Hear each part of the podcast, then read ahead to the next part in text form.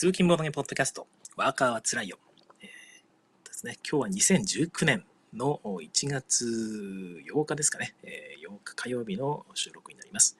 えー、皆様明けましておめでとうございます。年末年始のね、えー、ゆったりした時間が終わりまして、皆さんも通勤が始まっている頃ですよね。えー、今日はですね、私の方が通勤がしばらくなくなってしまいまして、自宅の方で作業になっていますので、通勤中の収録はなかなか難しくてですね、難しいというか、まあ、ありませんので えまあ、その朝の時間帯に1回にやろうかなと思ったことあったんですけども、なかなか朝はちょっとその、うん、あの作業場でこう座りながら収録するっていう雰囲気にならなくてですね、夜時間を決めてやった方がいいんじゃないかなということで、とりあえず年始一発目の収録は夜ですね、今夜の10時ぐらいですけども、試してみようかなというところです。えっ、ー、と、早速、なおさん、いつもありがとうございます。こんばんはということでコメントいただいています。こんばんは。ね、明けましてありがとうございます。え今日はですね、えタイトルの方にも書きましたが、ワーカーはつらいよ大賞2018の方を発表したいと思います。えもうすでにですね、記事を書いて、えブログの方にはなんか保存してあるんですが、ちょっと間違えて公開設定に、え、昼間ぐらいにしてしまってですね、もう読んだ方が 何人かいるかもしれないんですが、読まれた方はあじっと黙って、えー、秘密でしてくださいね、えー、今日の後半、番組の後半ぐらいからそのお話をしようと思いますので、それまでの間になんとなく、えー、皆さんの方で赤面大賞なんだろうなっていうのを予想しながら聞いていただければなという気がいたします。はいで今、その記事の方は非表示というか、あの公開設定をオフにしておりますが、終わり次第また公開設定に戻しますので、えー、なんか聞き逃した方もですね、記事の方を読んでいただければ、ほぼ記事の内容をなぞるだけの放送になっておりますので、後から聞いていただいても全然大丈夫ですと。はい、えー、今日、ね、5名の方に聞いていただいてありがとうございます。えっ、ー、と、名前がね、全部見れないんですけども、おですね、井上治さん、ありがとうございます。えっ、と、アルニさん、はい、ありがとうございます。あと他2名ですね、えー、またゆっくり聞いてください。コメントなんかも随時募集しておりますので、わかんないことありましたらいつでも聞いてください。え、じゃあ、年間購入のまとめですね。まず振り返りの方から昨年の振り返りをしていきたいんですが、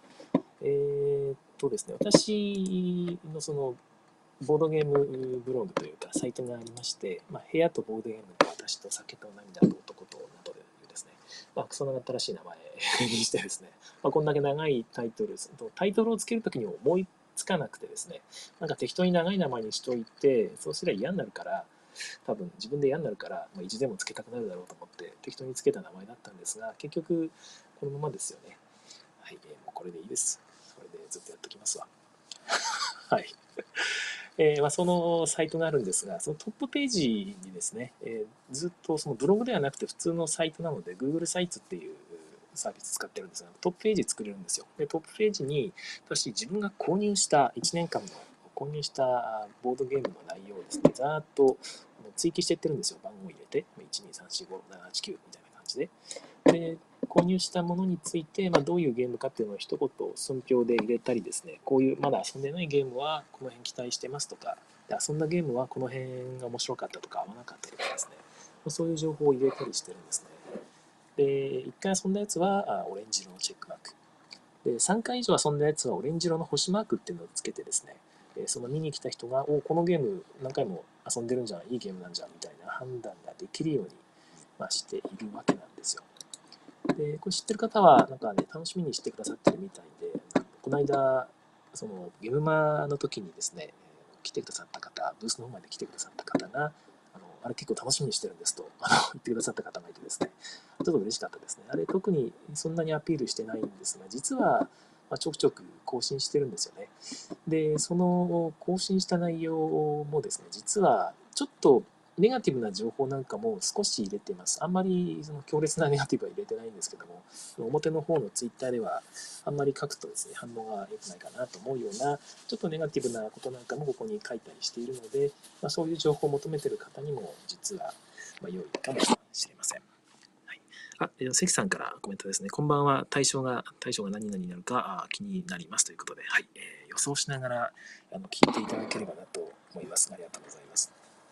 ただこれまでのね、私のツイートを見ていると、なんとなく絞り込めてくるかなとは思うんですが、それも含めて楽しみにしてみてください。はい、そんな感じでトップページの情報でまとめているんですが、まあ、それをなんとなくこう、もう一回振り返りながら、まあ、自分自身もですね、それをざーっと見てですね、あ、こういうゲーム買ったな、遊んだなっていうのをそう振り返りながらまとめていきます。あちなみに、えーと、ボードゲームワーカーやつらいよ大賞の方ですが、一応購入したゲームの中で、決めています。購入した以外のゲームもね、面白いゲームいっぱいあったんですが、それ以外の、それ以外というか、購入した中で、はい、決めています。とは言ってもですね、実は、まあ、遊ばせてもらった中で面白、本当に面白かったやつ、まあ、もう結構意地でも 意地、意地でもというかね、意地になってこう、ゲットしてるようにしているので、基本的にはまあ、持ってるイコール面白いゲームなんですけども、はい。とりあえず振り返り一つ目ですね。えあ、その前に、なおさんですね、去年発売したものの中からですかっていう話なんですが、あ、そうじゃないです。ごめんなさい。えっ、とですね、そうじゃない、去年発売されたものだけじゃなかったと思いますね。でも対象、対象の方だけ、ちょチェックしようかな。えっ、と、この対象に選んだゲームはいつ発売かなうんと、一応去年だったと私は思う。あ、そうですね。去年発売のゲームになってます。ボードゲームギックを見てるんですが、去年発売したゲームですね。ボードゲームギークに載っているゲームです。ざっと見ると、まあ、ほぼ去年発売されてるゲームなんですが、そうじゃないやつもいくつか選んでいますね。いくつかっていうのは、えっ、ー、と、大賞1つとですね、ボードゲーム大賞ですね、若面大賞1つと、ライトゲーム賞ということで、ライトゲームの中から1つ、そしてファミリーストラテジー賞ということで、ファミリーストラテジー的な、えゲームから1つ。あとヘビーゲーム賞から1つという感じで選んでいってるんですね。で一応特別賞って形で1つ選んでもいますが、あまあそんな感じでいくつか挙げていきますので、まあ、とりあえず対象は出てほしいかなというところですね。はい、また、はい、よろしくお願いします。はい、ということで去年の振り返り、昨年の振り返りですが、えー、購入数チェックをもうやめようと思います。トップページ、私のね、えー、ボードゲームブログのトップページ見ていただいている方はですね、私がこまめに、えー、購入数というのをチェックしていたのに、えー、お気づきだと思うんですが、えー、昨年じゃないよ、一昨年です。一昨年ひどかったですね。えー、購入数が、まあ、一定数を超えたらですね、まあ、超えた分の数、ボードゲームプレゼントしようみたいな、バカなことを言い出して、ひどい目にあったんですけども、まあ、ひどい目には結構合わなかったんですけど、まあ、いろいろあって結局そんなに買わなかったのです、私は。ただ、まあ、その次の年も一応購入数だけはチェックして、えー、まあ現状把握しておこうということでチェックしていたんですけども、結局、なんか、まあ、その目標とするこの数以上は超えないでおこうねっていう数を大幅に超えてますよね で、超えたところで、わ、超えたなーっていう、その、ちょっとした自己嫌悪に陥るだけで、別に、あの、買い控えないんですよ。で、それに気づいたんで、も結構大変なんですよね、この計上するのも。っていうのも、えっ、ー、と、単純に購入した数だけで計算してもあんまり意味がないなと思いまして、問題は、まあ、一つは一番大きいのが収納場所なんですよ。で、もう一個がまあ金額なので、単純な話、小箱ばっかりたくさん、まあ、30個ぐらい買うのと、大箱を、まあ、30個買うのはもう全然レベルが違うんですよね。え、お金もあれだし、置き場所も全然違うってことで、一応大箱はそれなりに比重が大きいような感じにしてですね、大箱は3ポイント、中箱は2ポイント、小箱は1ポイントみたいな感じで、ちょっと一応条件みたいな、条件というか、基準みたいなのを設けて、それに分類した上で、ポイント合計が100ポイント超えないようにみたいな感じにしてたんですよね。で、えー、ところがですね、もう一昨年なんかは2017年は131ポイントですよね。めちゃくちゃオーバーですが、今年はどうかというと、もう10月ぐらいが終わる頃にはですね、109ポイントみたいな感じになっててですね、もう超えてるわ。で、その後もガツガツガツガツこう書いてたらですね、そこからもう計算やめました。あ、もうこれ意味ないんだと思って。で、ざっくりなんですけど、多分150ポイントぐらいいってると思います。もう全然ダメですよ。で、数自体も82個ですね、買っちゃっててですね、まあ、小箱を多めに買ったんで、この数だったのかなと思ってるんですが、まあ、こんな購入数チェックとかして、現状把握みたいなことをしてる場合じゃないと単純に買いすぎっていうのを心に刻んでですね、もっとそれ以外のことにパワーをされていこうかなと思います。とりあえず購入数は来年は削っていこうかなというところですね。えー、あ、14人の方です。ありがとうございます。まあ、いい、いい時間帯なんですかね。えー、YSK さんとかも聞いていただいてます。ありがとうございます。えーと、名前がですね、表示されている方だけ、でもあんまり読み上げると良くないのか。あはい。また皆さんありがとうございます。えっ、と、コメントはいつでも、えーと、受け付けております。一応この番組の後半ぐらいからですね、ちょっと1時間ぐらい、もうちょっとかかるかもしれないんですが、後半ぐらいからワーカーされ対象というのを発表していくんですが、その、それが何になるかっていうのをなんとなく皆さん想像しながら聞いてみてください。前半は昨年の振り返りというのを今やっております。一つ目、購入チェックはもうやめようかなというところです。数でどうこうとかね、何個買ったっていうのをこう管理してる場合じゃないよということですね。はい。買うなということです。はいえー、2つ目、えー、棚の方がですね、完全にキャパオーバーになったというのは、前々からそうなんですが、ま、手放していくというのを昨年、一昨年ぐらいからね、こう続けているんですが、ついにですね、もう手放すボードゲームがなくなってしまったというところです、ね。昨年はあの越前ボードゲームフリマっていうのを開催させていただいてですね、ま、いろんな方に手伝っていただいておかげさまで大盛況だったんですけどもこちらでちょっと売ったんですけど10個ぐらいしか もう売れなくてですね。でそんなものは本当にスズメの涙というかそんなものよりもよっぽど買った数の方が多いと。いうことでもうもう悩もう悩まずに手放してしまえるってものはもうないんですよ。で今残ってるっていうのは古くてもちょっと思い出があったりってするものばっかりなので、どうしようもなくなってですね、今、その、ボロゲバボロゲバッグってみんな1個ぐらい持ってると思うんですが、その中に入れたもの、入れっぱなしにしてパンパンに入れて、棚の横にこう置いてある状態ですよね。だから、そのバッグが棚の拡張みたいな あの扱いになってて、もういっぱいいっぱいなんで、もう1個バッグ買ったみたいな感じですよね。で、2つ目のバッグももう常に中身が入ってるみたいな感じになっていてい、や、これ全然ダメじゃんっていう状況です。で、かといってですね、えー、ま最近買ったゲームの中で、まあ、あんまりなっていうのがあるんで、それ手放してもいいんですが、ちょっとですね、最近、あの買った額に対して売り値があまりにも下がりすぎてて、これ、そんな別にクソネタわけでもないのに、1回しか遊んでなくて、売っちゃうのどうなんだっていう。5000円で買ったやつがもう2000円ぐらいでしか売れなかったり、下手すると1500円とかになっちゃうんですよね。なんかちょっと負けた気がして 負けた気って何だって話ですけど、まあ、微妙な感じなので、うん、遊びたくなることもあるだろうしなってことでですね、一旦棚から出して、えー、段ボールに詰めてですね、まあ、押し入れの奥深くにこうしまうという塩漬け倉庫みたいな状態にしようかなと思っています。まあ、4、5年ぐらいここで塩漬けしてですね、えー、4、5年ぐらい経ってからこんなのあったんだって言って遊べればそれでいいし、もしくはその頃にはですね、希少価値がひょっとしたら上がってるかもしれないじゃないですか。まあ、そしたらそれ売って、また新しいものを買えばいいので、まあ、現状急いで手放すとさすがにつまんねえかなっていう感じですね。まあ、そんなことを言ってるから、棚が キャパオーバーしてしまうんだと思うんですが。まあ、例えばの話なんですが、進撃の巨人ボードゲームなんかはですね、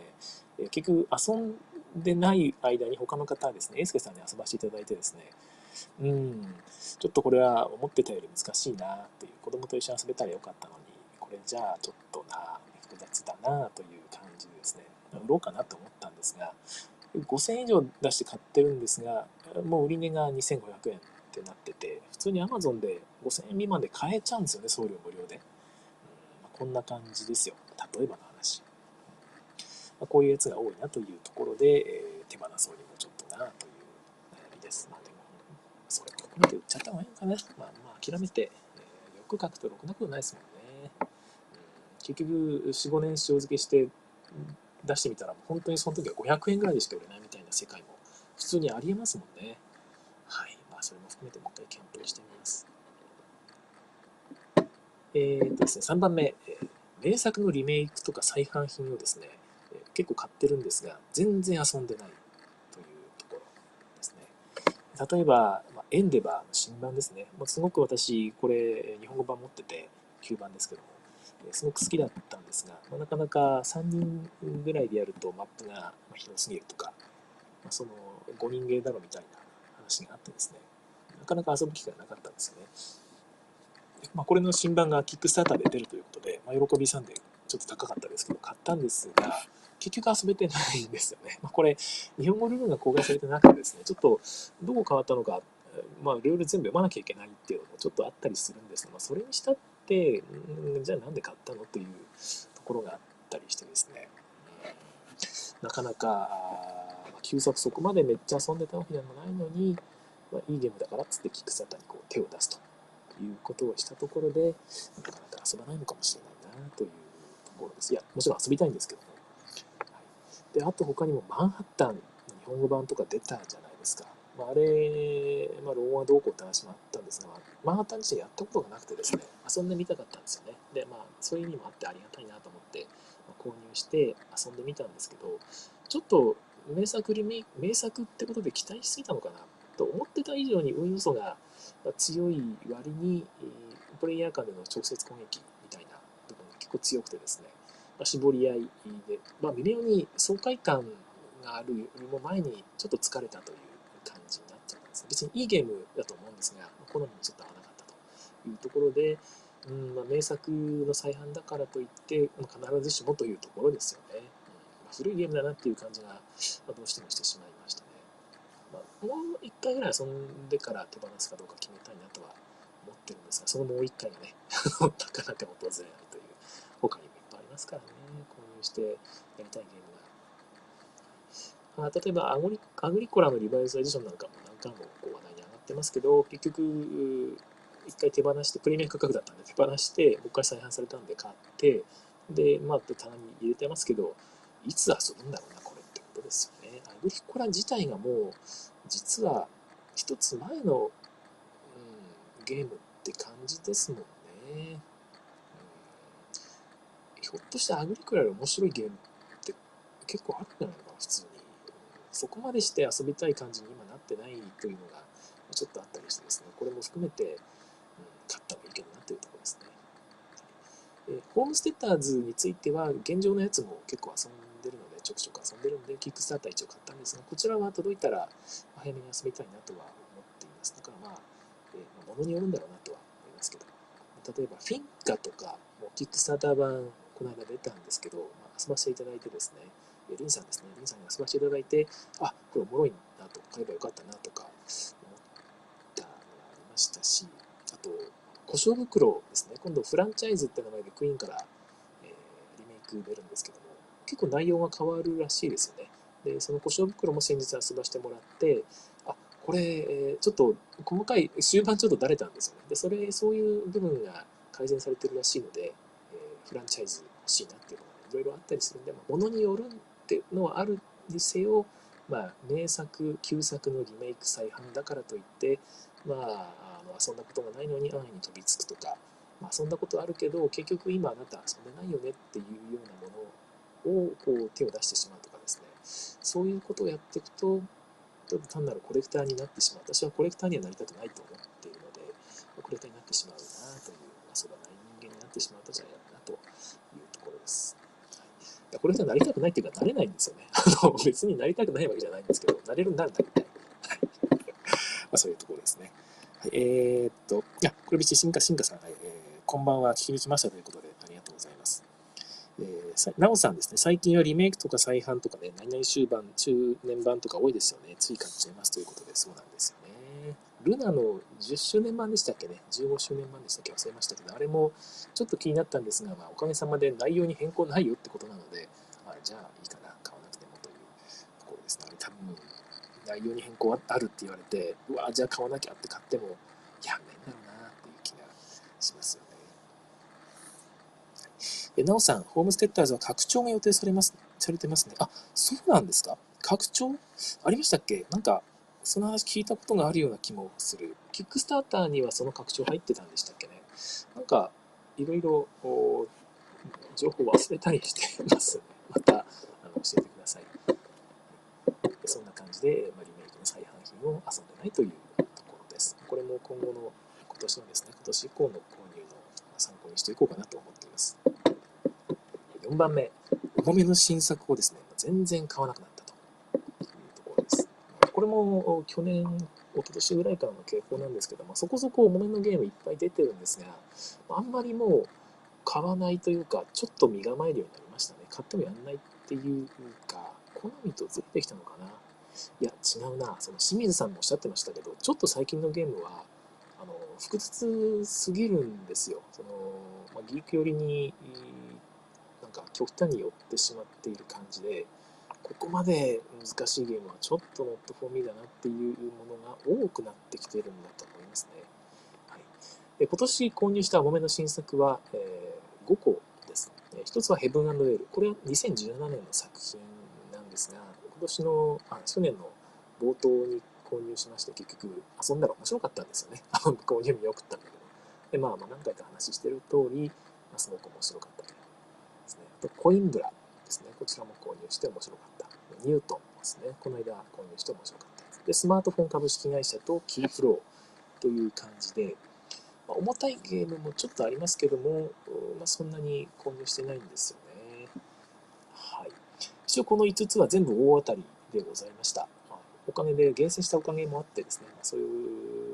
意味では5個しか買わなかったっていうのは、まあ、大正解だったんだろうなと。この5個全部複数回プレイできてますので、特にヘブンエルなんかはすごい何回も遊んでますし、スマートフォン株式会社ももう3回遊んでますからね。いやいや、この5個は大正解だった気がしますね。これぐらいでいいんですよね。1年で遊ぶって考えると、自分のゲーム界の回数考えてもですね、これぐらい十分だなというところで、ま、ここは変えないようにしたいですね。なおさんからのコメント、重めのゲームから距離を取ってるのは僕も同感ですと。うんま、そういう方は多いかもしれないですね。まあ、もちろん、ギーク寄りの方もたくさんいらっしゃるんで、まあ、こういう複雑なゲームをですね、こう同時にたっぷり出る、これだ、これだっていう方もいらっしゃると思うんですが、もう少し、そうですね、ちょうどいいゲームっていうのが欲しいかな。うん、別に出てないわけじゃないと思うんですけどね。はい、でちなみに、買ってないからといって遊んでないわけではなくてですね、あの佐藤隼人さんですね、ハトさんとか、あと YSK さんとか、エースケさんをはじめとする、まあ、ギークな方が結構皆さんいらっしゃってですね、遊ばせてくださるんですよね。本当にありがたいことで。で、いくつか遊ばせてもらったんですけども、結局そこで、まあ、やっぱり購入してまで欲しいという気持ちにはなかなかならなかったっていうのが、まあ、正直なところで、ちょっと難しかったりですね、簡単っていうか難しすぎなくてもですね、ちょっと、なんか、うん、まあ、好みに合わないなとか、なんかひょっとしたらこれデベロップ不足じゃないかなって思うところがあったりしたんですよね。例えば、エマーラの王冠ですね。これ清水さんが一応挙げられていて、面白かったゲームとして挙げられていたんですが、私にはちょっと2つロンデルがあって、で手札もあって、で、いろんなものを同時に管理していかなきゃいけないんですよね。でそれが、すごく難しかったんですよね。で、インタラクションも強いんですよ、あれ。で、そう、ここまで複雑になってる状態でインタラクションもあるとですね、もう私管理しきれないんですね。えー、なんかその見通し立てるのがうまいプレイヤーっていうのがいて、その人たちに美味しいところも次々次々とこう持ってかれるだけで、僕は指を加え加えて見てて、はあ、なんか、なんとか一生懸命マネジメントしてるけど、全然うまくいかねえなっていう、俺は下手なんだなっていう気分にしかならないっていう感じのゲームになっちゃっててですね、えー、はい、こんな感じでございますよ。な感じなので、マラの王冠はちょっとあれだったなというところ、例えばですね。あとは、ザ・リバーとかもですね、えー、ちょっと期待していたんですが、短時間ゲーム、重ゲーだけど短時間ゲームみたいな、重ゲーっていうのもなのかな、はい。まあ、そういうことを期待していたんですが、勝利したんですけども、ちょっとインタラクションが噛み合ってないんじゃないかなと、プレイ人数にもよるらしいんですけども、うん。なんか、ここ空いてるならここ置くしかねえんじゃねみたいな、ちょっとその、なんだろうな、もやっとした隣感みたいなのを感じたりして、何のために川沿いに並べてるのかっていうのも、ちょっとなんか後付けというか ザ・リバーってタイトルについてる割には、川に並ばっているこの部分が生かされてないような気もしたりしてですね。まあでも面白かったんですけどね。なんか、そういうゲームって考えて遊べば全然いいゲームなんですが、うん、いっぱいゲームある中でこれをあえて買うかってなると、遊ばしてもらおうかなと思ってる方にっていう感じですよね。フェルトのカルペディエムもすごく悪くないなと思って、いいゲームだなと思ったんですけども、ちょっと割とタイル配置緩いのに、条件達成の部分がすんげえシビアなんですよね。もうちょっと間違うと、もう、なんつうか、足崩し的っていうか、流れ的にこれもダメ、あれもダメみたいな感じになっていってですね。で、それも、まあ、インタラクションがだいぶ強い部分なので、うわ、先にやられちゃった、意味ないことをしてた、みたいな ことが起きかねないんですよね。まあ、ちなみにこれも確か、確か勝ったんじゃなかったかな違ったかな、まあ、うまくいったんですけども、これたまたまだなっていう、その狙ってやったっていうよりは、たまたまうまくいっただけだなっていう感じになってて、うん、いやー、なんかちょうどいいゲームってなかなかないなという感じだったりしました。まあ、そんな感じで、えー、全体的に感じるのは、すごい複雑なのに、インタラクションも増やしてしまってる。でもう自分には読み切れないゲームになっちゃってるっていう場合だったり、逆に面白いとは思うんだけど、ちょっとその深みが感じられないっていうか、噛み合ってないっていうか、デベロップ急ぎすぎたんじゃないのかっていうようなケースが結構目立ったんじゃないかなというところです。偉そうですいません。はい。遊ばしてもらっているのに。なんだこいつは。はい。ごめんなさい。はい。ちょっとあの、お茶を一口いただきまして、はいえー、中量級の方のゲームにもちょっと目を向けますと、まあ、大箱、中量級のそこそこ大きい箱ですよね。えー、インディアンサマー、オルビス、えー、ノームの村、シテレスですよね。え、サウマウマウ、まあ、中量級、シテレスに中量級かってやれるとどうかなと思うんですが、サウマウマウ、まあ、これもどうかな。まあ、シティ・オブ・ローマ、ー、ワンドゥ、マイ・リトル・サイス、ブルー・ラグーン、ブドア・ミアスター、これはラスト・スパイクの、リメイクですね。2018年のリメイクですね。センチュリー・イースタン・ワンダー、マンハッタン、と、ウィザーズ・ウォンテッドっていうですね、マテルが出してる子供向けの、子供向けって女の子ですかね、女児向けなのかな？わかんないですけど、女児って割にはまあ10歳以上のゲームなんですが、魔法使いの修行の旅っていう日本語名がついてて、普通に Amazon で売っていますね。あんまり、あの、ボードゲーマーの間で話題になってないんですが、そういう可愛らしいゲームがあったりしますね。ウィザーズ・ウォンテッド、魔法使いの修行の旅。あと、進撃の巨人ボードゲームとかですね。あと、スプリングメドウとかですね、いろいろ結構買ってるんですよね、この中量級の方は。で、どうもその中古購入とか、いただき物とか含めるともっと買っててですね、えー、興味の方はこっちの方にやっぱり自分向いてるんだなという、うん、気がいたしました。で、まあ、買った中で、えー、まあ、なんか、ちょっとコメントをしたいかなって思うのがいくつかあって、まあ、オルビスですよね。これも期待していたんですが、ちょっと手なり感を強く感じたんですよね。結局やってると、まあ、あれって、ペンギンパーティー的な色のピラミッドを作っていくんですけども、まあ、これってこれ選ぶ以外ないんじゃねえのっていうようなことが結構何回も続いてですね、うんうんっていう感じだったんですよね。で、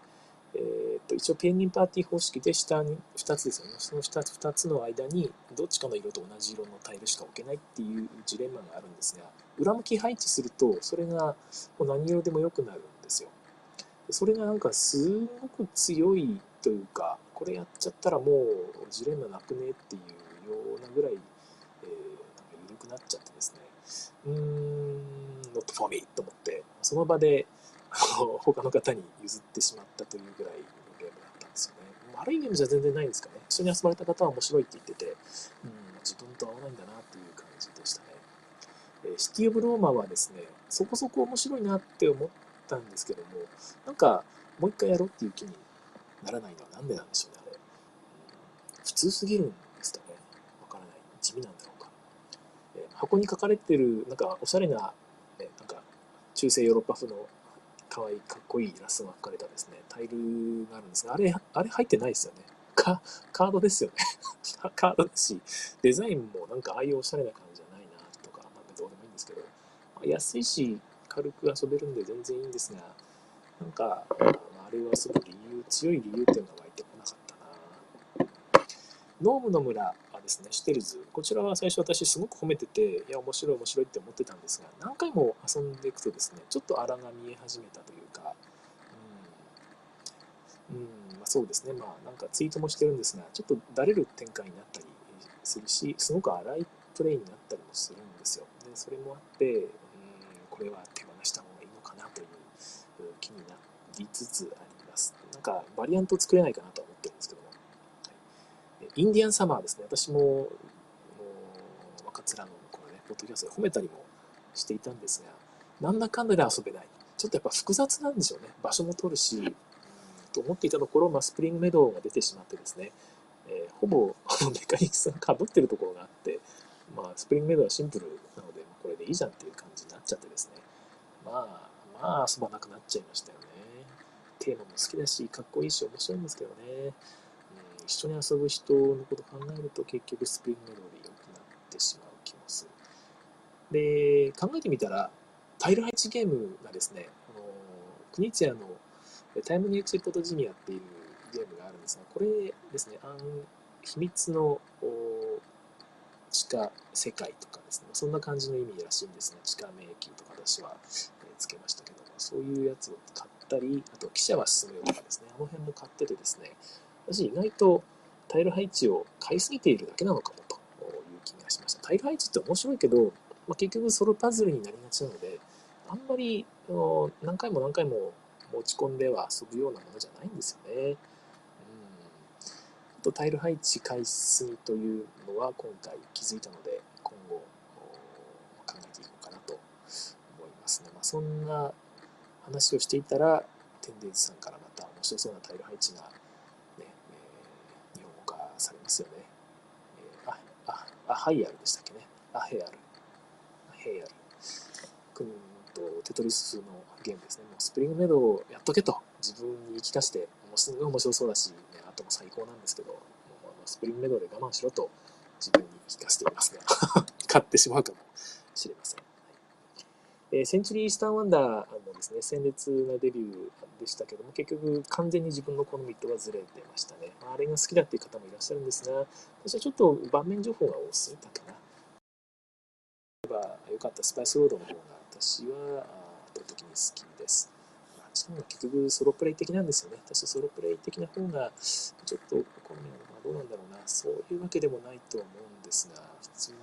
インタラクションも好きなので、どうなんでしょうね。ちょっとやっぱ情報量が多かったのかな。なんかそのアブストラクト的な感じに受けてしまいます。ただ、センチュリーシリーズはもう一作品予定されていて、あの全部組み合わせて遊べるらしいんでですね、売れないですよね。あれはもう、卑怯だ。ずるい。まあそんなわけでこれも売れずにおります。はい、マンハッタンと進撃の巨人ボードゲームはもう書いた通りですね。あ、書いた通りというか、前日した通りですが、魔法使いの修行の旅は、まあ、子供と一緒に遊べるかなと思って買ったんですが、ちょっと複雑なんですよね。子供と一緒に遊ぶには。うん、めんどくさいルールが結構多くて、これじゃあどうなんだろうなというとこですね。大人と一緒に遊んだんですが、まあまあ、うん、まあすごろくだねっていう、なんていうか、すごろくとまでは言わんけど、うん、どうかな、おそば、大人が遊ぶにはちょっとすごろく的すぎるかな、よくはないんですが。はい。えー、サウマウマウは、ウノプラス賭けレースということで、まあ面白い仕組みなんですよね。それで、別にこれ悪くないゲームなんですけど、よく考えてみると、私自身が、ウノと賭けレースを一緒にやりたいって思ってるのって自問自答するとですね、ん？あれ？あんまり別にそうじゃねえなっていう、なんか、そのシチュエーションが見つからないそれやりたいと思う。のとかけレース一緒にやりたいなって思うタイミングがあんまりねえなと思って、よく考えたら、ロイヤルターフもすごく好きなんですけど、なかなかやれてなかったんだよなと思いましたね。かけレース自体がなかなか、なんかや、やりたいというタイミングないのかな好きなんですけどねそんな感じで、まあ、中量級でかなり失敗してて、まとめると、結局45分で終わる中量級みたいな、ことですぐポチってたんですよ。条件反射みたいな感じで、脊髄反射的に。でも、特にその45分で終わるにしても、テキスト効果があるような、割と複雑めの45分ゲーっていうのはですね、え、それで短く、時間短くするために、なんかその、ゲーム壊れないように無難な調整が施されちゃってるんじゃないかなというところなんですよね。まあ、その例えばどうかなシティ・オブ・ローマなんかもそんな風なものを感じたりオルビスもちょっと感じたりもしてるんですけど、まあ、運要素を増やしてしまったりとか無難な調整とかして無理やり短くしてるだけで面白さっていうのはちょっとうんなんかスポイルされてしまってる可能性があったりするのかなというところに気づき始めています。なので、例えば45分でしっかり重量級はそんな気持ちになれるみたいなのは、ちょっと欲張りすぎてるのかな、自分はと。そこは少し一歩、引いた目で見ていかないといけないかなと思いました。あと1個は、注力のタイル配置パズル系はもう、まあ、言った通り、買ってもそんなやらないんだなと。買ってもいいけど、ちっちゃい箱のやつだけにしとけよと。大きい箱の、えー、注力タイル配置パズル系はもう前買うなと。こういうことが分かりました。はい、であと、中古とかで昔ちょっと欲しかったゲーム見ないものを買ってもですね、結局やらないんだなっていうのが、まあ、今回気づきましたので、そこも含めて、えー、中古に手を出すときは少し考えろよというのもありますね。おっと、今気づくと20人の方に聞いていただいてます。はいえー、今はですね、前半昨年の振り返りをしております。えー、後半もうちょっとしたらですね、えー、っと、これですね、後半から若面ゲーム大賞っていうのを発表していきますので、そこまでに私が一体何を選んだのか、なんとなく想像してみてください。一応昨年発売されたものの中から大賞を選んでおりますが、いくつか、えー、ライトゲーム賞とかそういういくつかカテゴリー別に挙げてる中には、特に昨年発売にこだわらずに、選んでいるものもあります。はい、えー、っと、はい、そんな感じですね。えー、そんな反省をしております。はい、えー、一応、ワンドゥとマイリドルサイズはまだあの未開封なので、えー、その辺はちょっと期待はしています。遊んだら面白いと思ってるんですけど、どうなんだろうな。えっ、と、ブルーラグーンの方は、一回他の方に遊ばせてもらって、すごい面白かったんですけども、ちょっとインタラクション強すぎで、やっぱり私はインタラクション強いのダメなのかな？わかんないですけど、いや、ちょっとこれはそれにしたって強すぎるんじゃないかなっていう感じで、アブストラクト寄りなんですよね、だいぶ。で、まあ、一緒に遊ぶメンツをちょっと考えなきゃなということで、え自分の分を学び、開封だったりしてい。はい、まあ、そんな感じですね。一応買う前にルールを確認っていうのはある程度しているので、そこは今後もやるとしてですね、一応大当たりした率というのが何かは今後のこの後に発表するものにヒントになっちゃうので言わないんですが、2分の、あ、12個買ったうちの2つでしたね。未開封分を除いて、12個遊んだうちの2個しか大当たりじゃなかった。他は、うん、まあまあかなとか、ちょっと合わないなってやつばっかりだったんですよね。10個も外してしまったという、それが悲しかったので、もうちょっと大当たり率を高めていきたいと。で、まあ、ルール確認とかは増しているので、それよりもゲーム会とかで遊ばしてもらってからですね、買うっていうのをもうちょっと意識的にやっていった方がいいのかなという気がいたしました。はいえー、石川の方とかのボードゲーム会ももうちょっと積極的に行って新作遊ばしてもらおうかなと思います。えー、ダルニさんからのコメント。重量級、軽量級は今や国産の方が当たりが多い気がします。ああ、そうかもしれないですね。重量級とかだと、本当あの、えっ、ー、と、あれですよね。いろいろありますよね。ちょっとなんか漫画パッと浮かばないんですが、あの、公開の時代のリメイクっていうか、あの商品版とかね、ああいうやつもすごくいいですよね。ああいうやつの方が確かにいいのかもしれないな。うん、はい。まあ、そんな感じです。で、5つ目なんですが、これは振り返りでも反省というよりは良かったことでですね、結構その、これからもずっと遊べそうな名作っていうのに、昨年は結構出会えた気がします。この後の対象の方で、推薦リストなんかも発表していくので、その中でこう上げていきたいんですが、そこに上げたい、推薦リストにも入れたいっていうゲームがたくさんあってですね、そのすごく面白いなっていうゲームが結構出会えてるんですね。で、昨年のリプレイ率っていうのが、まあ、つまり3回以上遊べたゲームの率なんですが、ちょっと低めだったりするんですよ。で、82個買ったうちの18個しか3回以上遊べてなくてですね、えー、比率的には21.9%。で、一昨年は、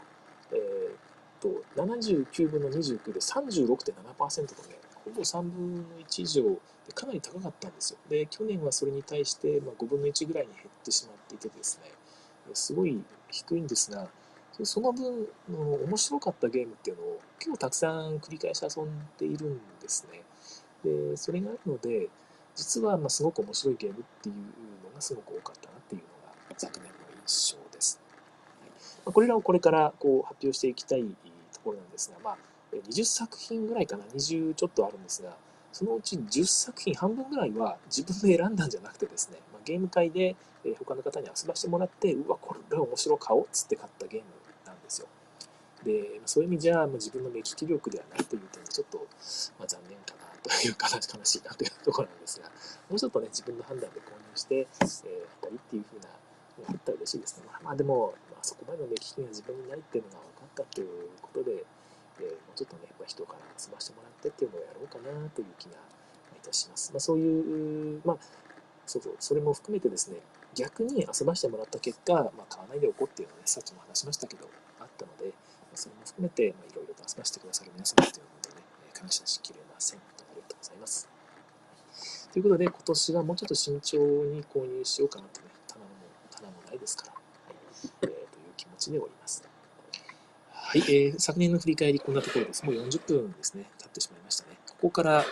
えー、若面ゲーム大賞を発表していきます。もう、最後に引き伸ばすようなことはしません。いきなり大賞の方を発表いたしますけども、皆さん大体決まりましたかね？なんか、えー、っと、コメントとかで、これじゃないかなみたいなのを書いていただけるかなと思ったんですが、特になかったので、まあ、行ってみようかなとは思うんですけども、なんかハッシュタグとかで、えー、ないですよね。ワーカーは辛いの下とかで発表されてたりなんてことはなかったり、え、しますかね。はい。なさそうですね。はい。ということで、えー、じゃあ、えー、発表していきたいと思います。えー、大賞ですね。ワーカーツラゲーム大賞2018は、クニツィアの、はいえー、ロストシティライバルズです。はい。えー、当てた方いらっしゃいましたかね？当たっていうか、まあ、予想そうだと思ったみたいな方いらっしゃいましたかね？えー、ロストシティライバルズはまだ日本流通がそんなにされてないと思うんですが、これなんでなんですかね？結構昔ですよね、出たのって。昔っていうか、2018年の初めの方だったと思うんですが、えー、クニツィアのロストシティを4人用、4人までですね、2人か4人まで遊べるように競りを入れて、えー、売ってるゲームですね。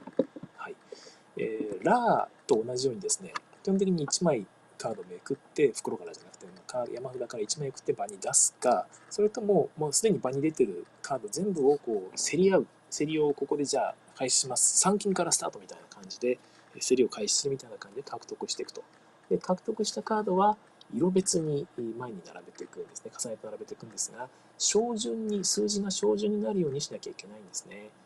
で、まあ、1から10のカードがあるので、えー、まあ、大きい数字を取ってしまうと、もうちっちゃい数字が出てね、えー、競りに勝ってもそれも置けないんですよ。で、ちょっと取るカードは好きに選べるので全部取らなくてもいいので、まあ、じゃあこれだけ取っておくと、残りは置きっぱなしにしますよみたいなこともできるんですが、えー、人に取られないように捨てるっていうのが、その中の1枚しかできないようになってるんです。まあ、逆に言えば、1枚はできるんですが、それもあって、まあ、あんまりでっかい数字取りたくねえよっていう風な我慢をしていると、誰かがあるってなんかその辺でね、えー、6とかの数字ね結構まだ1枚も誰も取ってない時に6を先に取ってしまったつまり1 2からなので2345のカードを諦めるんですね。で6を取ってしまってそうするとその人はもう7とか8とか9とか10が出たら取りますよね。ででも他の人はいやでもそれはまだ取れないって思って躊躇してる間に、えー、いわゆるハイカードを全部取られてしまってえで他の人はローカードしか置けないと。結局置ける数が4枚以上になればあのボーナスで8点がつくということになっているので。別にローカードにこだわる必要もそんなにないんですよね。でそれもあっていつ行くのかと、えどこで出し抜くのかっていうのが非常に面白かったりします、まあ、競りがすごいやっぱ好きなんですよね。で、まあ、そういうのがあって非常にルールもシンプルになっていないということで、えー、ルールはシンプルなのに面白いというのがすごく。無駄がないですね。国津屋さんは神という気がいたします。ちなみに資金とかも普通に最初にね、12金とか、まあ、10金とかこう配って、え、遊ぶんですが、あのラウンドっ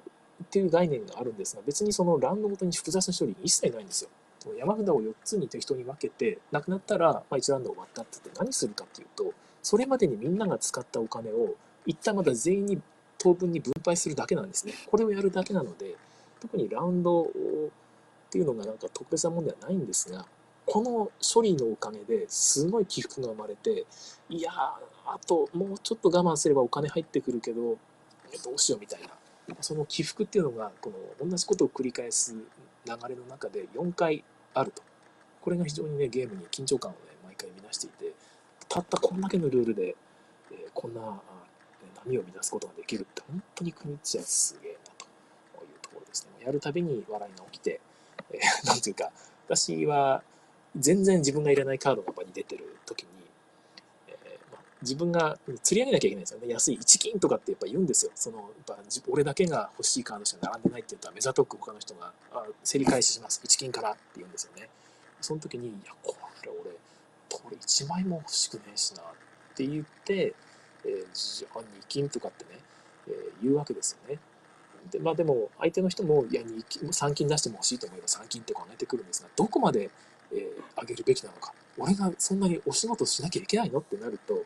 えー、まあ、3人ぐらいでやってるとき、私はある程度のところでパスでね。で、次の人、まあ、この場では仮に榎木さんとしますけども、榎木さんに、榎木さんお仕事お願いしますっつって、パスってこうしちゃうんですよね。榎木さんは、たその3枚のカードのうち1枚だけもらってもいいと思ってるんで、えー、って、こんなもらっても1点ぐらいしか増えないカードに僕は5って言わなきゃいけないんですか？って聞くんで、まあ、そうですね。って、適当に 答えたりして、榎木さん、う、う、う、う、5みたいな感じで、まあ、言ったりするんですが、はい。まあ、そんな感じでその人に仕事を押しつけたり、えー、もしくは逆にね、その相手の人は、え、そこで競り上げてくんの？えー、なえー、ってこう悩むわけですよね。これ、ロッキン出さなきゃいけないの？っていうとこでもロッキン出してでも欲しいっていうことにだんだん気づくと仕方ないロッキーみたいなあ、ま、そういうやり取りでございますよ。競りって面白いなって、まあ、気づかせてくれるゲームでございます。ロストシティライバルズですね。えー、こちら、あの米アマゾンで購入できてですね、BGG に森下さんという方が和訳ルールをアップされてるんで、まあ、省略ですけども、全然そんな難しいルールじゃないので、非常に面白いゲームなので、ぜひ遊んでみてください。えー、っとですね、大賞の方はロストシティライバルズでございました。これ以降、細かいいくつかのカテゴリー別に賞を決めていきます。次は、ライトゲーム賞の紹介です。軽めのゲームってことですね。軽めのゲームの中でいくつかあったんですが、えー、とこれはまず推薦リストの方から紹介していきますね。で最後に、えー、ライトゲーム賞を一つ言います。一つ目、えー、シェリ滅裂。はいまあ、よく他の方も結構挙げられ挙げられてますよね。まあ、大富豪なんだけど手札を入れ替えられないっていうことで、ちょっとそのパズル的な手札をマネジメントするてあのパズル的な面白さがあるんですが、非常に面白いんですよね。あの最初に上がるっていうのは目的じゃなくて、最後の一人にさえならなければいいっていうルールが非常に効いててですね、えー、結局手札運が悪くても別に最後にさえならなきゃいいんですよ。だから誰か一人をはめればいいんですよ。みんなで。みんなでってわけじゃないけど、ちょっとその協力的な部分が出たりもしたりしてですね。えー、でまあ、これ最後にならないでいいなら楽勝だろうと思って、ちょっと油断すると、あっという間に最後の一人になってみんなで上がっていってしまうというみたいなことがあってですね。まあ、悔しい。もう一回みたいな感じになる。すごくいいゲームですね。シーリ滅裂、クラスカリエルトという名前ですね。二つ目の推薦リスト、ブードゥープリンス。まあ、またしてもクニツィアますが、こちらも面白いということで挙げられている方いらっしゃいますが、トリックテイキングをクニツィアが作ったんですね。